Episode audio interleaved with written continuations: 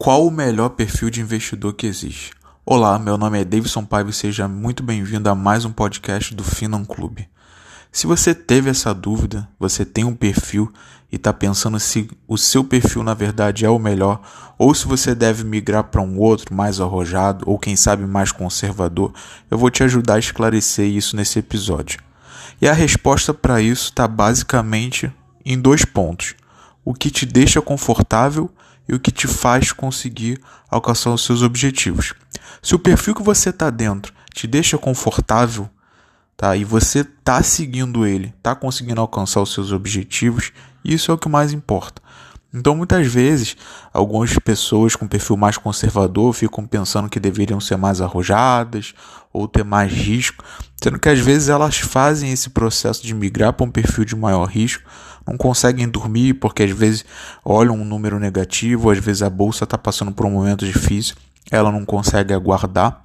Então, isso seria um dos motivos para você parar e analisar. Você está confortável com o que você está de perfil?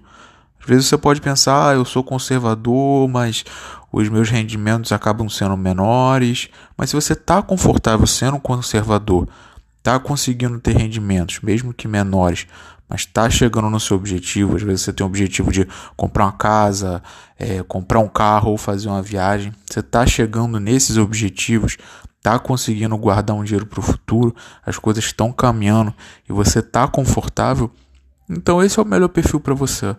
Da mesma forma, se você tem um perfil é, mais agressivo e você consegue dormir, você consegue ter seus rendimentos, é, conhece as aplicações que está fazendo, então não tem problema nenhum. A resposta basicamente para isso está no que te ajuda a avançar financeiramente. Então, antes de ficar pensando sempre em, em se é melhor mudar ou não, é algo que vai acontecer naturalmente. É, é um processo natural a pessoa mudar o perfil dela.